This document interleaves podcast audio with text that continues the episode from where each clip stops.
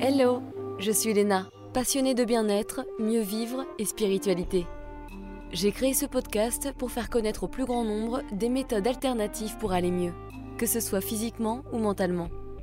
Quels que soient vos problèmes, quelles que soient vos croyances, restons ouverts, restons curieux et testons. Bonjour à tous, et voici la suite du témoignage de Sophie Hoffman sur le cancer du sein. Bonne écoute et est-ce que tu peux nous dire comment ça s'est passé au niveau de la chimio euh, Comment tu l'as vécu? Parce que c'est vrai que bah oui, ce mot fait peur. Et ça me rappelle d'ailleurs une campagne publicitaire que j'avais bien aimée. Et en gros, ils expliquaient euh, qu'un jour dans le futur, euh, il y a un médecin qui pourrait dire Rassurez-vous, madame, ce n'est qu'un cancer. Et j'avais trouvé ça bien foutu comme, comme, comme publicité, tu vois. Bah oui, c'est sûr. Je pense que de, de, plus en plus, on va avancer. Et on a énormément avancé. Enfin. je vois Damien, le traitement qu'il a eu et le mien. Bon, c'était pas le même cancer, hein, mais on lui avait dit d'ailleurs euh, euh, plus de dix ans après, mais on vous traiterait plus jamais comme ça maintenant. C'est. Euh... ne doit pas faire plaisir à entendre, mine de rien, pauvre ouais, Bah oui, bah, tu te dis, bon, bah écoute, après, euh, voilà. Il a survécu. Oui, voilà, c'est ça. Mais, et puis tant mieux pour les autres au final, parce que tu souhaites à personne de, de, vivre ça, quoi. C'est pas cool. Mais moi, donc la chimio que j'ai eue, donc il y avait il y avait deux cures différentes. Euh, la première, ça s'appelle euh, AC. Bon, c'est des termes euh, réduits, hein, parce que sinon je sais AC, je sais pas quoi. Donc là, il y avait quatre, injections espacées de 15 jours.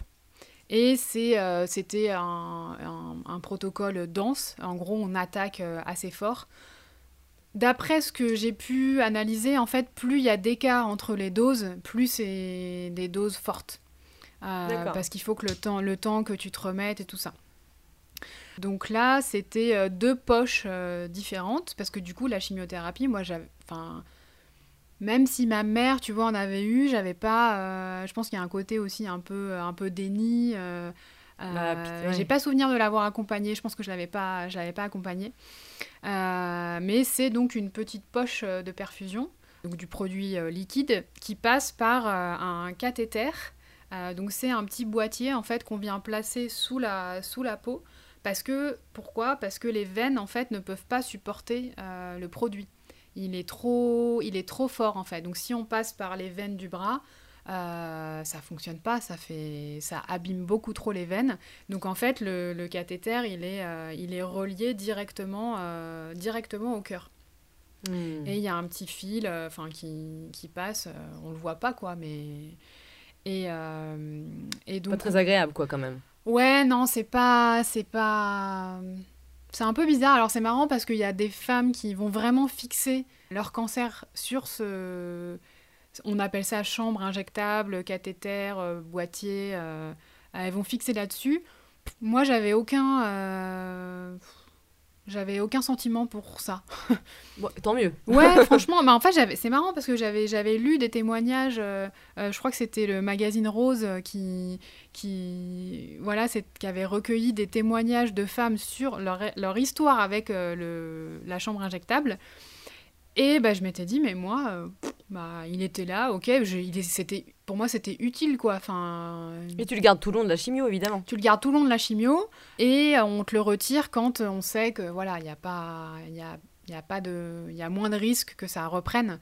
Euh, donc on peut attendre un petit peu euh, avant, de, mm. avant de le retirer. Et, et, donc la chimio, ouais, ça passe par là. Donc j'ai eu 4 séances espacées de 15 jours. Et après, j'ai eu 12 injections de, d'un produit qui est connu qui s'appelle le Taxol, qui fonctionne très bien, qui est un très très vieux euh, produit de chimiothérapie. Et là, c'était toutes les semaines euh, pendant 12 semaines. D'accord. Donc, c'est, c'est, il, est, il est beaucoup moins fort. Donc, euh, les effets sont, sont plus sur, sur le long terme. Enfin, t'es moins, moins plombé d'un coup, mais t'as des petits trucs relous souvent. Alors c'était quoi justement, ouais, euh, par rapport d'ailleurs à tes deux types d'injections, c'était quoi tes effets secondaires toi? Euh, En fait, tu es dans un état, surtout là, le lendemain et surlendemain, dans un état de avant d'avant grippe. Tu sais, le, mm. moment où tu sais que tu vas... Enfin, tu t'es... T'as des frissons, t'es pas bien. Ouais, t'es fébrile, t'es, t'es, pas bien. Euh, je l'ai beaucoup dit dans mes épisodes, t'as la flemme, tu vois, t'es Sur ton canapé, quoi. Ouais, t'es sur ton canapé, t'as pas envie de... Enfin, moi, euh, je me rappelle une fois, j'allais faire pipi, euh, j'ai attendu une demi-heure, j'arrivais pas à y aller, en fait. J'avais trop la flemme, c'est...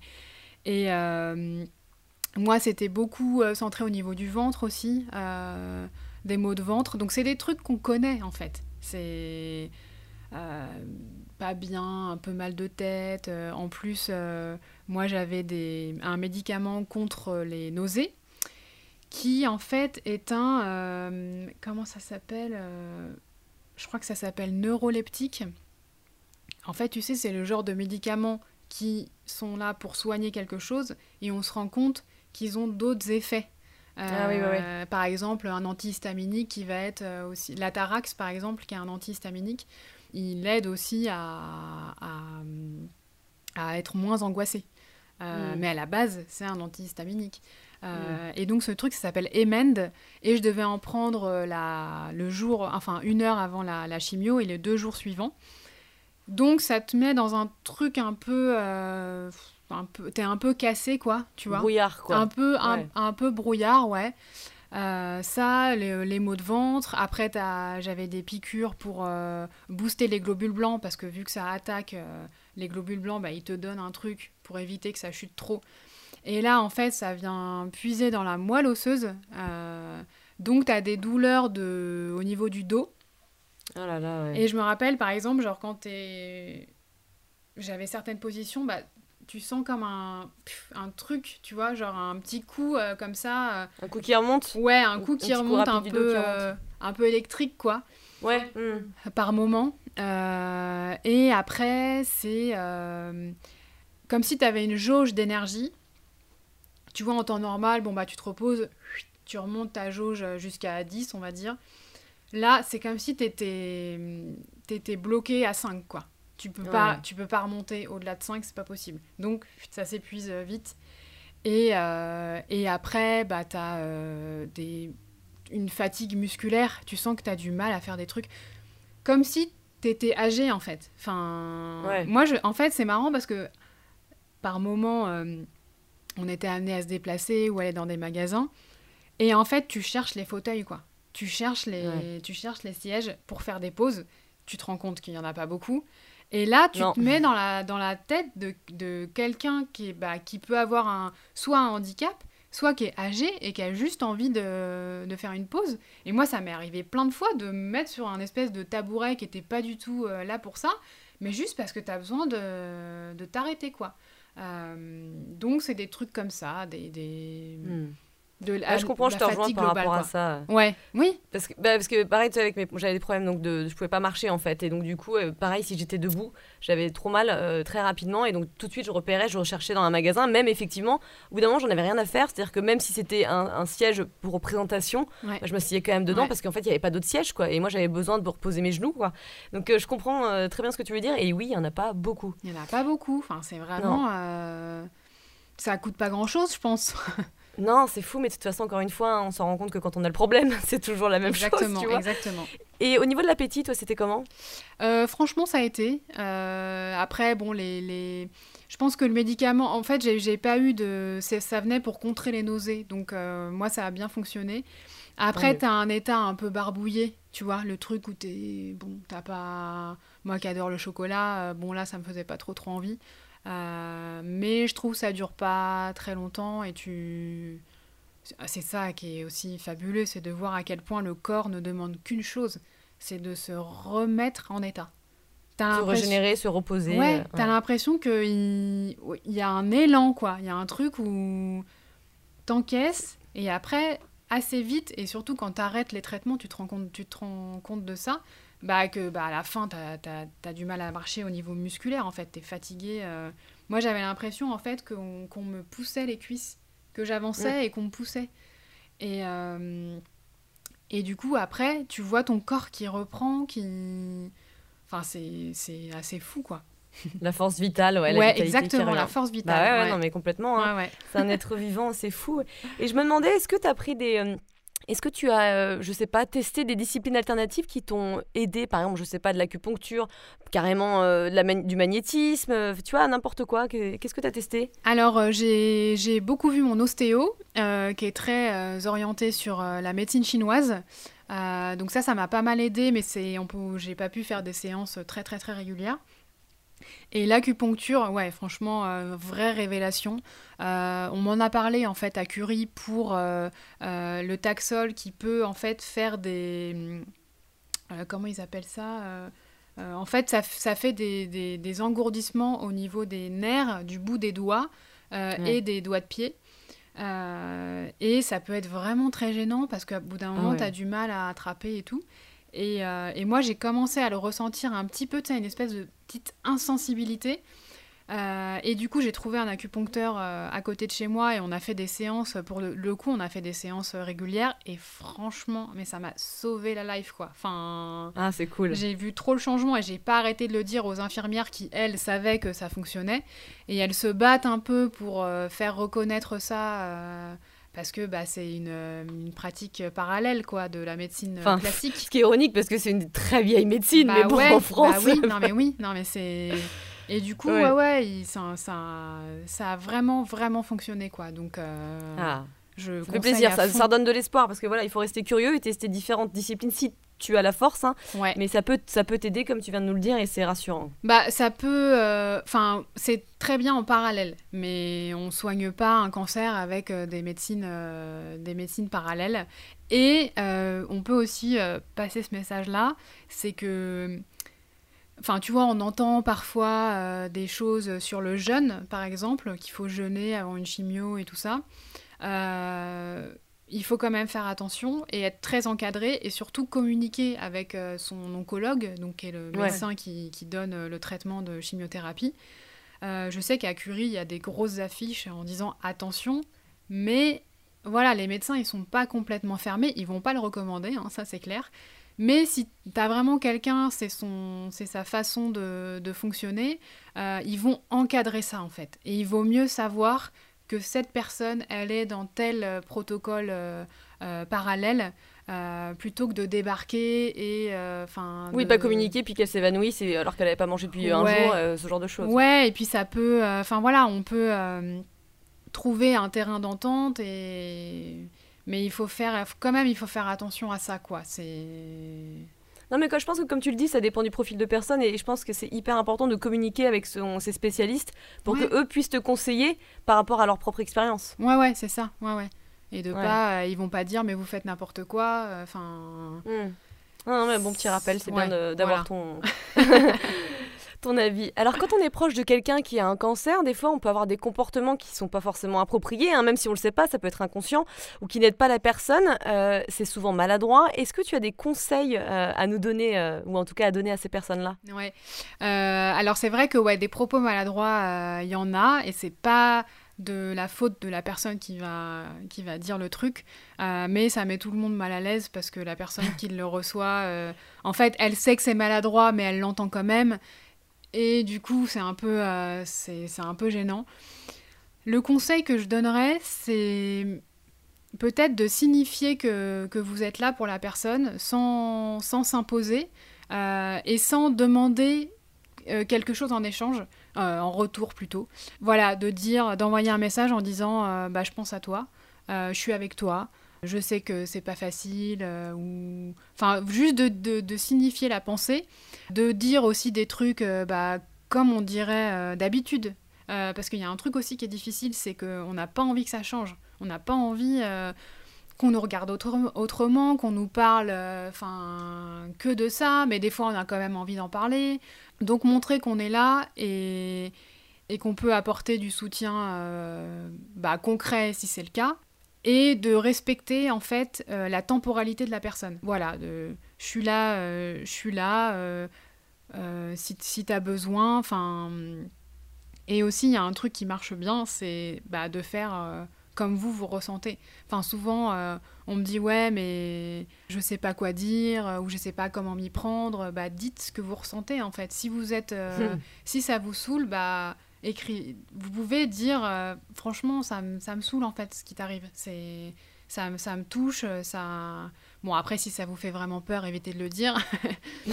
mais, euh, mais de dire, par exemple, euh, mais j'ai confiance en toi, je sais que tu vas y arriver, euh, tu vois, tu as telle et telle et telle ressource, essayer de mettre la personne en confiance, quoi. Mm. Et c'est vrai que je l'ai un petit peu dit, on a tendance à, à vouloir comparer, en fait, la situation de la personne à, d'autres situations qu'on a vécues autour de nous ça peut apporter quelque chose ou pas.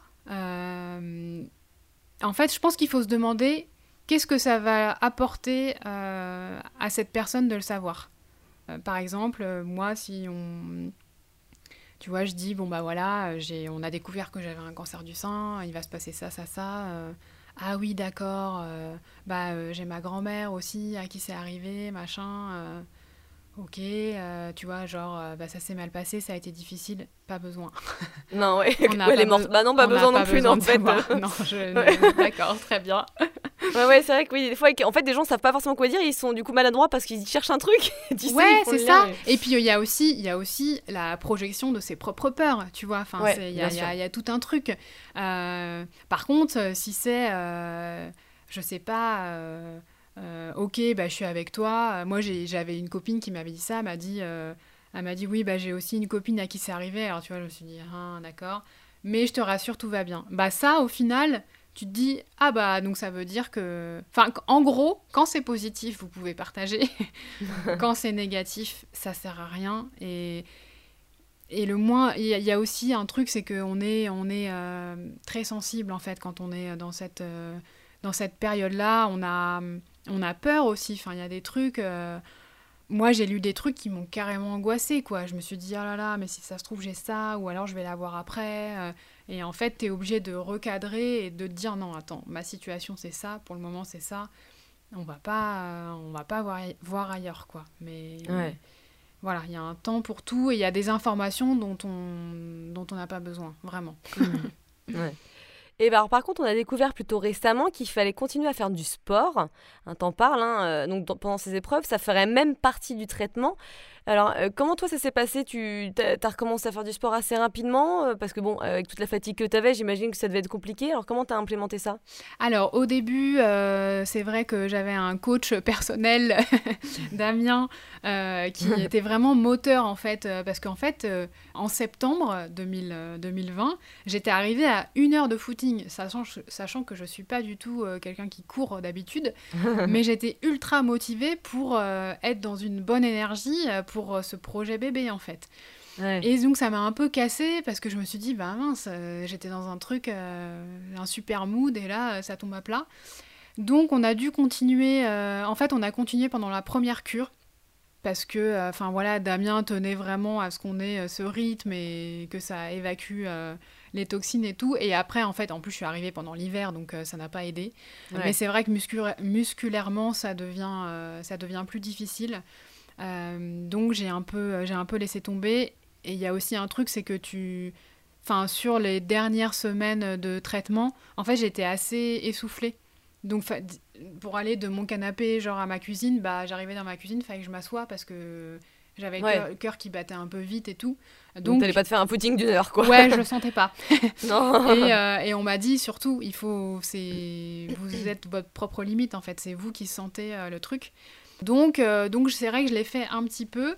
Pendant les traitements, il y, a des femmes qui, qui arrivent à courir euh, tous les jours, euh, ou à marcher tous les jours, ou à avoir une activité. T'en as qui, qui, n'y arrivent pas du tout. mais c'est aussi pour l'après, dans une espèce de, de routine, quoi. il faut vraiment s'appliquer à, à, continuer à avoir une activité sportive, quoi. Il y a vraiment, oui, des études qui qui vont dans ce, dans ce sens. Ça protège, euh, ça a une tendance à protéger, on va dire. C'est pas. S'il suffisait de faire ça, ce serait, ce serait cool.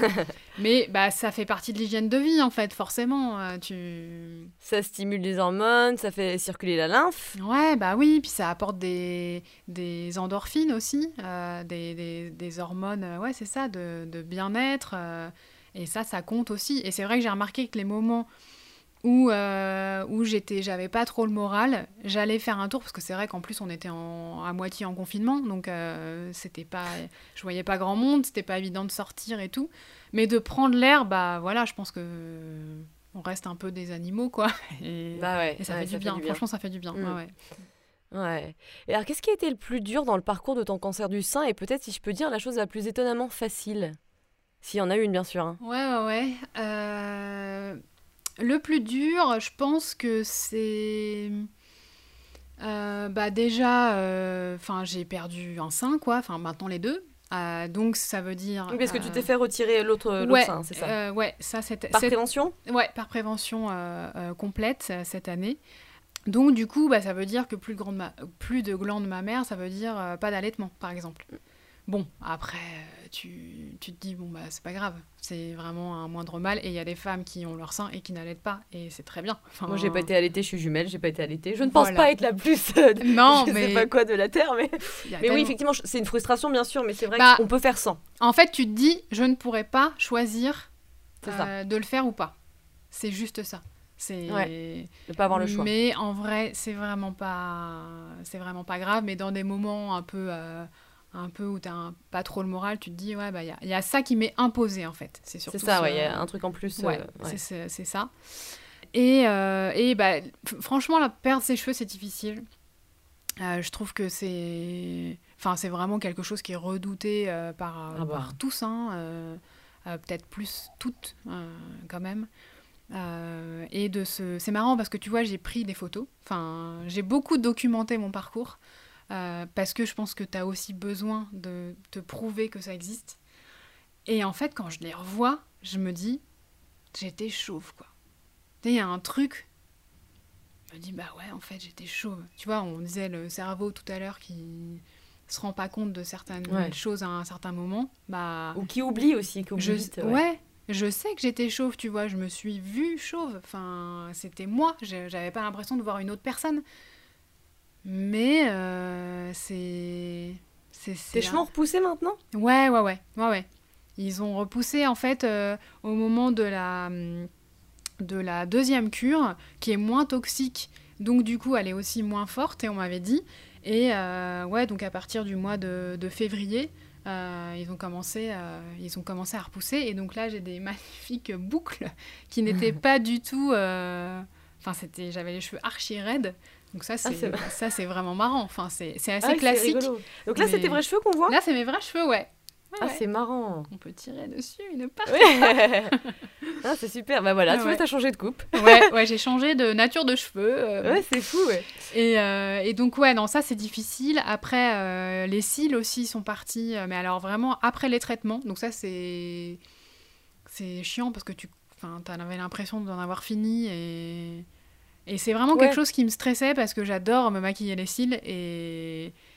Et, t'as pas essayé les fossiles du coup? Alors je sais pas si t'avais la tête à ça, hein, mais. J'ai pas essayé les fossiles parce que, euh, en fait, tu, tu, ta peau aussi, elle est fragilisée. Ah oui, d'accord. Ouais, ouais. Tu mets pas de la colle dessus. Et j'avais pas envie de, de, de rajouter un truc. Et puis, je suis un peu. euh, Enfin, sur les yeux, je fais, je fais attention, tu vois. Je me suis dit, bon, c'est peut-être pas euh, le, le moment.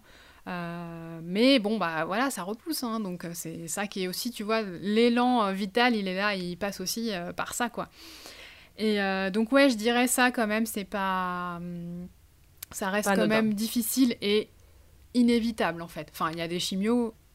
Il y a quelques chimios Oui, maintenant qui tu sais, ils mettent du truc froid là, d'espèce de casque Ouais. gelé. Bah moi je l'avais. En fait, ça, ça retarde la chute du cheveu. Ça a tendance à préserver le bulbe pour la repousse, justement.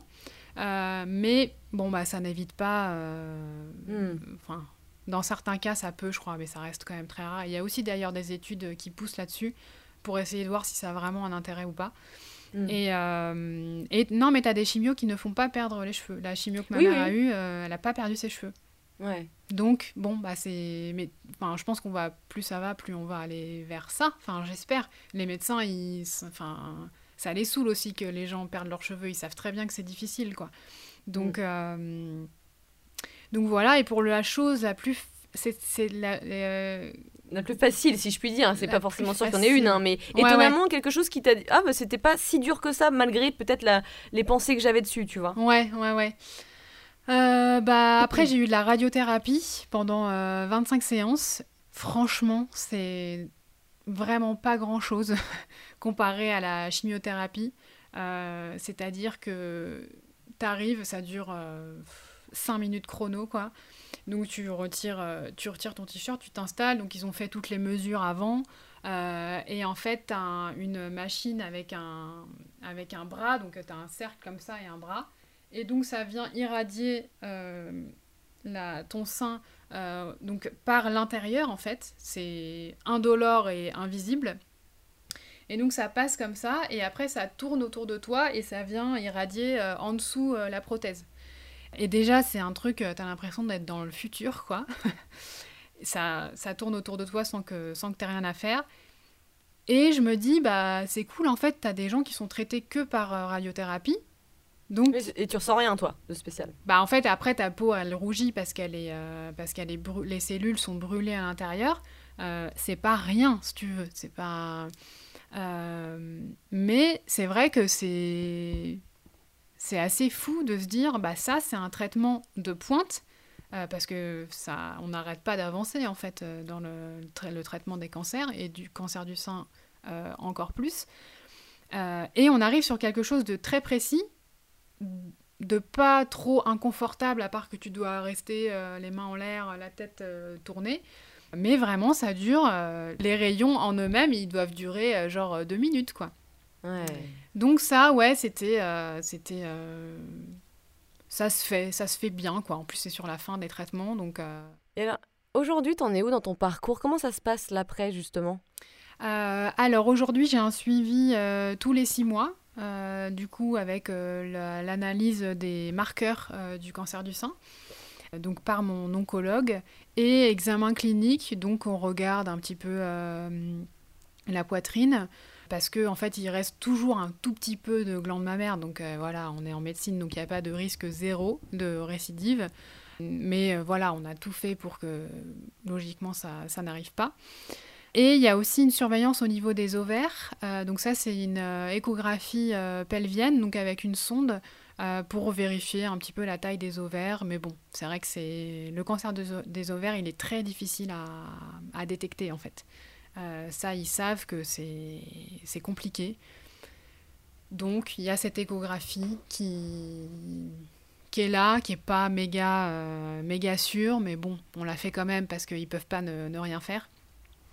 Et donc après, l'idée, c'est que une fois que j'aurai eu mes enfants, bah, tu, je retire mes ovaires en fait. Vu bah que le risque, il est là, euh, là, j'en ai besoin. Euh, mais du coup, on les retire et une fois que les seins et les ovaires sont retirés, bah, t'éloignes quand même euh, le risque. Tu passes à 0,02% je crois de, de, risque par rapport à 80%. Voilà, tout est dit. Voilà. Et euh, tu as des femmes d'ailleurs qui. Enfin, j'ai des cousines qui ont fait ces opérations en préventif, euh, se sachant porteuses de la, de la mutation. Elles ont retiré euh, bah, comme Angelina Jolie. Hein, elle a, je crois que c'est ce qu'elle a dû faire aussi pour les ovaires. Euh, c'est-à-dire que avant de déclarer un cancer, une fois que tu as eu tes enfants et que tu n'as plus besoin de tes, de tes ovaires, tu retires euh, les ovaires et les seins et du coup, tu es mmh. tranquille, entre guillemets, quoi. Ouais, ouais, non, mais je comprends. Ouais, ouais, ouais. Et donc, le suivi, c'est ça. Suivi, voilà. Tous les six mois, je crois. Je crois que c'est tous les six mois pendant cinq ans. et tous les ans après, à vie. Parce qu'en fait, 5 ans, c'est le, le, le temps euh, où ça récidive le plus. Je crois que c'est vraiment les deux ans. Dans les deux ans, ça a tendance à, un cancer a tendance à, à récidiver dans les deux ans. Et 5 euh, ans, c'est un peu la, la marge euh, plus importante. quoi. Et alors, tu te sens comment aujourd'hui? Super bien. Franchement, enfin c'est enfin ça va quoi je suis je suis en forme je suis soulagée tu vois d'avoir fait euh, euh, l'opération de ce deuxième sein euh, je suis contente de la poitrine que j'ai et je trouve que c'est un message aussi qu'on peut qu'on peut passer alors ça me concerne moins hein, parce que voilà je sais qu'il y a des femmes pour qui c'est pas le cas que qui sont pas où la reconstruction est plus difficile. Il euh, faut aussi savoir qu'il y a vraiment une, euh, un manque d'information euh, des femmes sur la reconstruction mammaire. Donc ça, il faut qu'on avance là-dessus parce que enfin voilà, dans de nombreux cas, on peut être, avoir une reconstruction. Euh, T'as des femmes qui choisissent de pas être reconstruites. Enfin, y chacun fait, fait ce qu'il veut. Mais du coup, ouais, je, suis. Voilà, je suis, je suis contente de, de, ma poitrine, je la trouve jolie, elle est, elle est, elle est sûre en fait, celle-là. ouais, c'est ça, il y a aussi toute une, des émotions en fait, elle a toute une bah valeur émotionnelle. Ouais, après c'est vrai que j'ai, je me suis appliquée à, à, la, à l'adopter assez, assez vite. Enfin voilà, ça peut paraître bête, mais je, je... avant les opérations, en fait, j'ai dit au revoir dans ma tête, tu vois. Non, c'est pas euh, bête. Tu vois, merci de, de, de, voilà, de ce que cette glande ma mère m'a apporté, parce qu'elle m'a forcément apporté des choses. Et maintenant, bah voilà, je suis obligée de, de m'en séparer et de, enfin voilà, d'accueillir une nouvelle poitrine. Et, euh, et c'est assez marrant parce que, enfin, moi j'étais dans cette euh, dans cet esprit-là. Euh, et, c'est vrai que ça s'est très bien passé. Enfin, après, j'ai au moins cette chance de bien cicatriser, donc, euh, donc ça s'est bien passé. Et tu as des témoignages de femmes qui n'avaient pas envie, tu vois, d'être reconstruites, qui n'étaient pas à l'aise avec le truc, euh, qui l'ont fait quand même, donc qui ont eu une, une prothèse mammaire. Et genre, la prothèse s'est barrée, quoi. Ah ouais, ouais, et tu te dis, il y a un truc quand même. entre le, corps et l'esprit. Ah bah, bien sûr. Tu vois, c'est... c'est... Alors... Tout est lié, hein. Ouais, et c'est pour ça que... Bon, après, être positif, c'est pas tout le temps facile, mais euh, autant que faire se peut, je pense que ça, ça peut vraiment... Euh, ça peut vraiment aider. Si t'es dans un truc, enfin moi quand j'avais la chimio qui, qui, qui arrivait, je la visualisais comme un produit positif qui était fait pour me faire du bien en fait. Ah mais c'est sûr que ça, ça aide, c'est sûr, bah d'une manière ou d'une autre. Parce que t'es pas en lutte, enfin, moi j'étais pas en lutte. Euh, après, encore une fois, euh, j'ai été pris très tôt. Euh, j'espère que je touche tout ce que je, ce que je peux pour que ce soit vraiment une expérience unique. Mais voilà, c'est la chimiothérapie, c'est un produit qui est formidable en fait. Il, est, il vient cibler des cellules de fait, ça peut rendre malade parce que ça, ça bouleverse un petit peu tout et sur le passage, bah, ça, ça touche des zones qui n'ont pas forcément besoin d'être touchées. Euh, mais en le, en le, visualisant comme ça, je pense que ça t'envoie aussi un message à ton corps en disant bah là c'est bon pour nous en fait ça. C'est bon pour nous parce que ce qui nous, ce qui nous a attaqué, ça c'est pas bon par contre et on peut pas se défendre tout seul. Enfin tu vois clairement moi, dans mon, dans mon organisme, je ne peux pas me défendre toute seule contre un cancer du sein.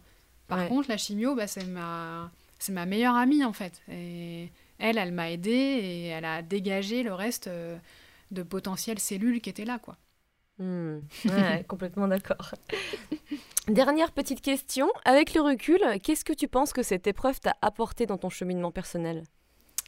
Euh, Alors c'est marrant parce que je pense que c'est quelque chose qui m'est arrivé euh, au bon moment. Enfin, c'est bizarre de dire ça, mais euh, déjà parce que j'étais en psychothérapie depuis, depuis plus de trois ans.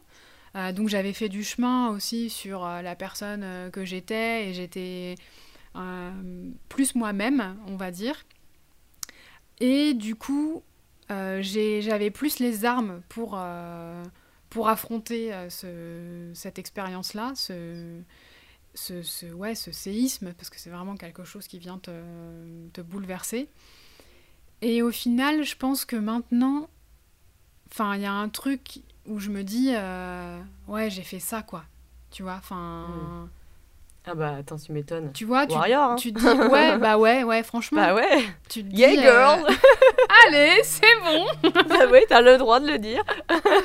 non, et donc du coup, tu te dis, euh, ben. Enfin voilà, moi je suis quelqu'un qui. Je peux... Il y a des trucs où j'ose pas en fait. Il y, a... des moments où, où j'ose pas faire certains trucs. Et je pense que ça peut te. Tu peux te décaler et te dire Attends, attends, attends. C'est... La situation, c'est quoi là? Tu... tu vas aller face à ton employeur pour euh, proposer un sujet ou un truc comme ça et t'as peur de quoi en fait? Enfin il va te dire non. Et il y a quelques temps, euh, il y a six mois, t'étais où en fait? Enfin, Petit rappel, reminder. Ouh Non, mais tu vois, t'étais dans un hôpital, t'avais une chimiothérapie, s'il te plaît, t'étais chauve. Euh, T'as peur de quoi en fait? Donc, euh, Donc je me dis, euh, ouais, c'est un truc où je suis. Ça te. Enfin, tu vois la vie différemment. En fait, il y, a une autre, un autre état d'esprit. T'es plus affirmé, quoi. Il n'y a pas ce truc de. Parce que j'ai toujours eu conscience, tu vois, de la, de la fragilité de la vie, du fait qu'il faut profiter quand ça va, en fait. Enfin. Donc euh, ça, je l'avais déjà. Euh, après, c'est sûr que quand euh, t'as du mal à marcher ou que t'es un peu essoufflé, tu te dis putain, mais quand t'as quand as rien, c'est vachement bien en fait. Enfin, mm. Et on devrait tous le dire tout le temps, quoi, que c'est. Ah oui. Tu vois. Et, et, donc ouais, je pense que c'est ça vient peut-être plus m'affirmer et et voilà, tu vois, j'ai ce projet de podcast, donc j'aimerais bien que vraiment ça le, le porter loin, quoi, parce que je, j'ai vraiment à cœur d'aider et d'informer. Et, et, euh, je me dis, c'est marrant, quoi, ça... J'ai ça qui m'arrive dans ma vie personnelle et j'en fais un, un... podcast. Ouais. tu vois, un produit qui est aussi euh, euh, mon expertise aussi professionnelle, professionnelle et, et ouais, une histoire, ouais, c'est... Mm. Donc voilà, ça apporte plein de positifs. Franchement, ça a mm. plein, plein, plein de positifs. en tout cas, on a hâte de te voir avec un, petit baby en plus. Ce sera peut-être euh, My Baby Story, tu vois. Bah voilà, c'est clair. Après My Boob. c'est ça. Merci beaucoup, Sophie. Bah avec plaisir, Léna. avec grand plaisir.